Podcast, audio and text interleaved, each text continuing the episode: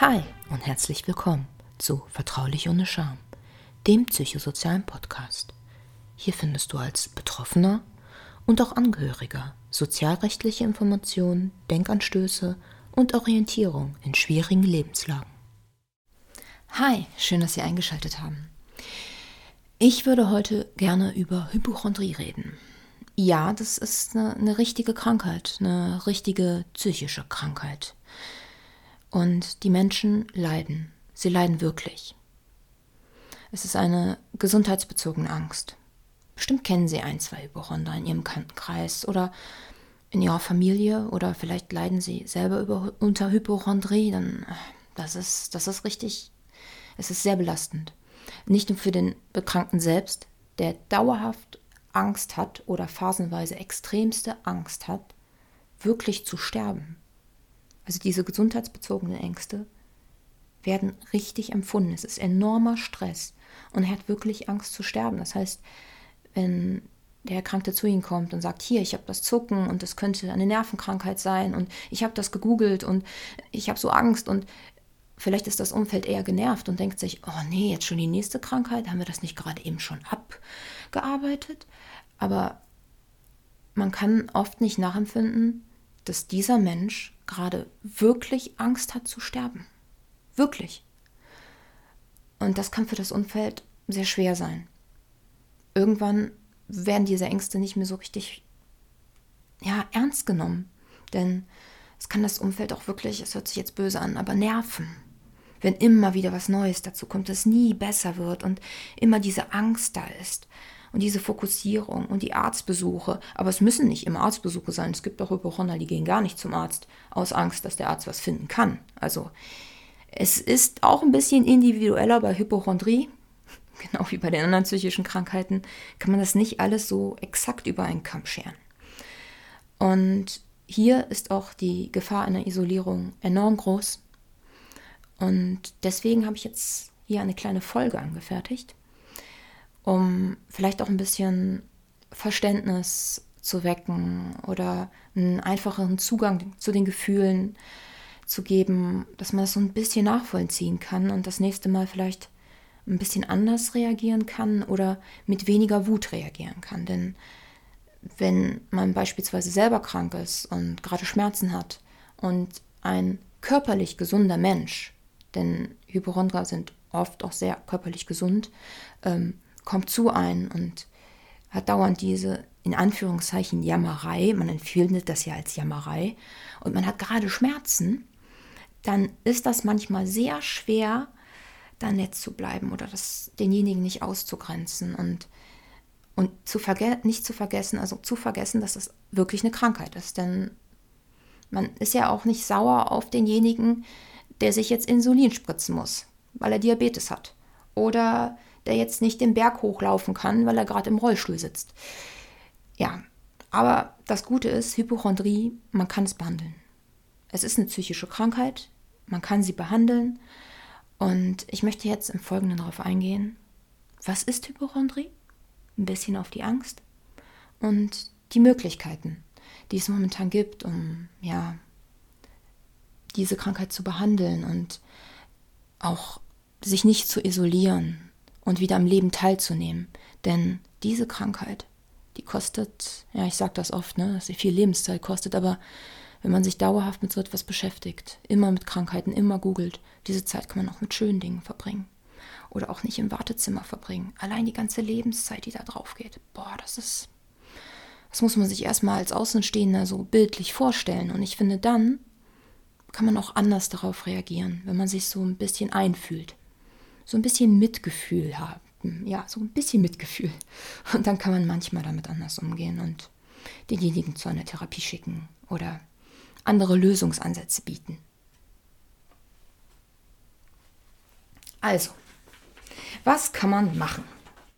Das Wichtigste ist, man muss sich erstmal bewusst werden, dass Hypochondrie eine psychische Krankheit ist und dass man, auch wenn es sich hart anhört, psychisch krank ist.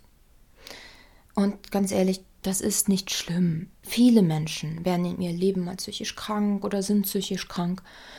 ja sicher, es gibt ein großes Stigmata in der Gesellschaft und man redet da nicht drüber und äh, man hat immer gleich ganz fiese Bilder von psychischen Erkrankungen und Kliniken und aber sie müssen erstmal akzeptieren, dass diese Hypochondrie eine Krankheit ist und dass sie zum Therapeuten gehen sollten, um an ihrer Angst, die das auslöst, zu arbeiten, um zu erforschen, warum haben sie denn überhaupt solche Angst? Und sind das irgendwelche Kindheitsängste?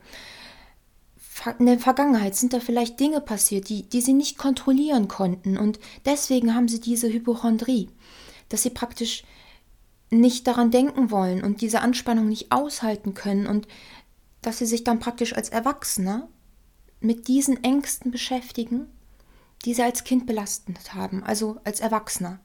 In dieser, also in dieser Gegenwart, nicht in der Vergangenheit, sondern in dieser Gegenwart und das Vergangene zu sehen und auch mal zu sehen, oh nee, das war nicht gut, das war kacke, das ist total mies gelaufen und das einfach zu akzeptieren, dass das so war und dann zu verstehen, warum sie diese Ängste haben. Denn man muss auch ein bisschen gucken, warum habe ich denn das? Und da ist eine Therapie ganz gut.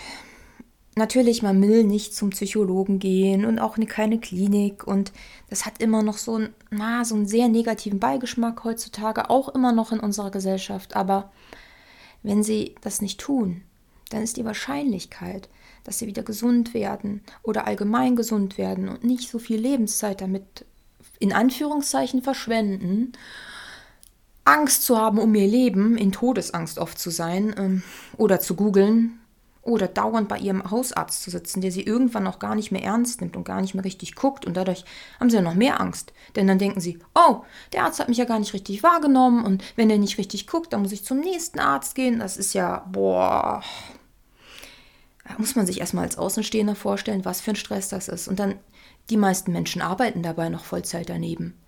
Und dann noch mehrfach die Woche zum Arzt. Vielleicht noch früher aufstehen. Den Wecker noch auf, weiß ich nicht, 5 Uhr statt auf 7 Uhr stellen. Nur damit man noch voll zum Arzt kann. Also, Hypochondrie ist wirklich eine schwere Krankheit. Und ähm, es ist nicht, ich, ich spiele etwas und ich möchte Aufmerksamkeit haben. Nein. Am liebsten äh, möchte man gesund sein. Aber diese Gewissheit, komplett zu 100% gesund zu sein, das muss man sich auch bewusst machen kann einen auch niemand geben. Da können Sie so viel zu Ärzten gehen, wie Sie wollen. Denn unser Körper ist keine Maschine. Und das zu akzeptieren ist schwer, sicherlich. Aber das muss man. Es ist einfach so. Und wenn man das akzeptiert, kann man auch ein bisschen besser damit umgehen. Und man kann dann von dieser Katastrophisierung, das heißt, wenn irgendwas im Auge zuckt, dass man dann gleich auf eine Nervenkrankheit geht oder wenn irgendein Muskel woanders zuckt oder man irgendwo einen Schmerz hat, dass man von dieser Katastrophisierung weggeht und eher in so Wahrscheinlichkeiten denkt. Wie wahrscheinlich ist denn eigentlich diese Krankheit? Wie wahrscheinlich ist das? Und da ist es ganz gut, wenn Sie Hilfe haben. Da wäre es gut, wenn Sie einen Therapeuten haben und vielleicht auch eine kognitive Verhaltenstherapie, um einen besseren Umgang damit zu finden oder auch vielleicht mal zeitweise in eine Klinik gehen, wenn der Leidensdruck doch wirklich sehr, sehr groß ist. Denn er kann auch enorm groß werden, denn Sie haben dauerhaft Stress. Stellen Sie sich mal vor, Sie haben dauerhaft Stress und Angst und das über Jahre. Das kostet viel Kraft. Unheimlich viel Kraft. Also ich nehme diese Krankheit sehr ernst enorm ernst. Aber man kann sie behandeln. Nur man muss wirklich diesen Schritt gehen und man muss sich daran trauen, an diese Urangst zu gehen. Das heißt, man muss gucken, woher kommt meine Krankheit, man muss sie verstehen. Denn wenn man den Feind kennt, dann kann man ihn leichter bekämpfen, sage ich immer oft. Und dann kann man das auch oft anders einordnen. Auch ist es ganz gut zu gucken, schreiben Sie vielleicht mal auf, was habe ich denn für ein Verhalten? Das heißt, nehmen Sie sich so ein Büchlein und gucken mal, ah, da habe ich das gespürt, da gespürt, da gespürt und dann ging das irgendwie in die Richtung, aber warum und in welchen Situationen habe ich das? Ist das vielleicht oft in Stresssituationen, vielleicht in Verbindung mit Menschen, die Sie sehr stressen oder in Verbindung mit der Arbeit oder manchmal gibt es ja so kleine Triggerpunkte, die das noch mehr auslösen. Vielleicht ist da ja was dabei und dann können Sie gucken, wann ist das denn eigentlich so? Und sich darauf einstellen, wenn sich diese Situationen nicht vermeiden lassen. Denn äh, manche Situationen lassen sich ja leider nicht ganz so vermeiden. Also es ist wichtig zu lernen, diesen Stress zu erkennen und ihn zu reduzieren, dieses Katastrophisieren so ein bisschen einzuschränken und zum Relativieren zu kommen.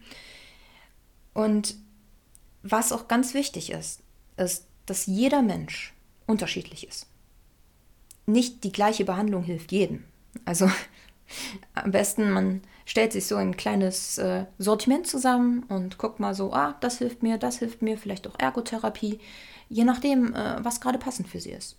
Manchmal ist auch eine Klinik sehr praktisch, also ähm, denn da werden verschiedene Therapien angeboten und da kann man manchmal gucken, oh, was passt denn eigentlich zu mir? Hypochondrie wird auch manchmal mit anderen Krankheiten also begleitet, Depression, vielleicht eine PTBS und andere Angststörungen. Also ähm, Vielleicht auch drauf gucken, ist es denn nur die Hypochondrie oder ist da noch ein bisschen mehr? Steckt da vielleicht ein kleines bisschen mehr dahinter? Also, gucken Sie, dass Sie akzeptieren, dass Sie keine Maschine sind. Das wäre ganz gut. Das ist so das Ziel. Und Sie müssen auch akzeptieren, dass der Arzt, zu dem Sie dauernd laufen, wenn Sie die Sorte Mensch sind, die dauernd den Arzt besucht und nicht die Sorte Mensch, die, die wegläuft, vor Angst vor der Diagnose, weil man ja wirklich Angst hat, dass der Arzt ihnen nie zu 100% sagen kann, dass alles gut ist. Denn das kann niemand. Wirklich niemand. Und das ist auch in Ordnung. Es ist einfach so. Das, es ist einfach so. Man muss es einfach akzeptieren und dass sie dahin kommen, diese Angst zu minimieren, dass sie nicht katastrophisieren, wenn sie nur ein, ein, kleines Zucken haben, dass sie das relativieren und vielleicht auch mit ihren Therapeuten noch mit Hilfe und hinterher auch alleine ja die Wahrscheinlichkeit ein bisschen sehen können, dass man nicht was Ernstes hat. Was auch immer ganz gut ist, das ist jetzt vielleicht ein lustiger oder etwas harter Vergleich, aber wenn Menschen ähm, Tavor oder Lorazepam länger nehmen, das ist ein Benzoid, das man dann ausschleichen muss, und das mindert die Angst sehr, dieses Tavor. Das muss man ausschleichen. Und diese Arztbesuche, die sollte man auch ausschleichen. Das heißt, wenn Sie jetzt mehrfach die Woche zu einem Arzt gehen, weil Sie Angst haben zu sterben oder eine Krebserkrankung zu haben oder irgendetwas, was, was Sie halt sehr beschäftigt, das ist ja sehr individuell, versuchen Sie diese Arztbesuche auszuschleichen. Das heißt, nur noch einmal die Woche gehen, dann vielleicht noch einmal im Monat gehen es ist praktisch wie Medikamenten ausschleichen, ja. Aber das kann wirklich, wirklich helfen. Und das Wichtigste ist, warum habe ich das? Also gucken Sie, warum habe ich diese Angst? Gehen Sie zu einer Therapie. Und dann werden Sie zusammen mit den Therapeuten lernen, wie Sie damit umgehen können und gucken vielleicht noch mal, woher das kommt. Ja ja, und den Menschen um den Hypochondern herum empfehle ich halt, seien Sie einfach ehrlich, sagen Sie am besten auch wieder diese Ich-Botschaften. Ich nehme deine Angst wahr, ich nehme sie auch ernst, aber ich denke, also ich nehme es so wahr, dass du katastrophisierst, dass es nicht sehr wahrscheinlich ist. Wir gucken mal, dass wir eine Therapie für dich finden. Oder ich weiß, dass du wirklich Angst hast. Und du bist, ich denke auch, dass du wirklich krank bist, nämlich dass du eine hypochondrische Angsterkrankung hast. Und sollten wir gemeinsam Therapeuten suchen, soll man gemeinsame Lösung finden. Das ist besser, als zu sagen, ach, du spinnst doch, lass mich in Ruhe. Denn ähm, Hypochondrie kann sehr einsam machen. Sie kann isolieren, sie kann Partnerschaften zerstören. Denn ja, es ist sehr schwer, den Umgang damit zu finden, wenn man nicht wirklich einen Zugang hat und denkt, ah, der will nur Aufmerksamkeit und ist eine Drama Queen oder sonst irgendwas. Denn diese Menschen wollen eigentlich nur keine Angst haben und werden oft falsch verstanden. Ja. Also wenn Sie unter gesundheitsbezogenen Ängsten leiden, hoffe ich, dass die Folge Ihnen so ein bisschen geholfen hat und Sie vielleicht ein paar Aspekte gefunden haben, die Ihnen helfen können. Und wenn Sie einen Freund haben, der sowas hat oder ein Familienmitglied. Vielleicht haben sie jetzt ein kleines bisschen mehr Verständnis oder haben ein paar Ansätze gefunden, damit ein bisschen besser umzugehen. Denn das ist wirklich schwer, gerade wenn man selber Schmerzen hat. Und sich die Ängste wiederholen. Das, das ist natürlich auch sehr schwer. Das kann ich sehr gut verstehen. Ja, ich danke Ihnen, dass Sie eingeschaltet haben und ich hoffe, dass wir uns bald wieder hören. Bye.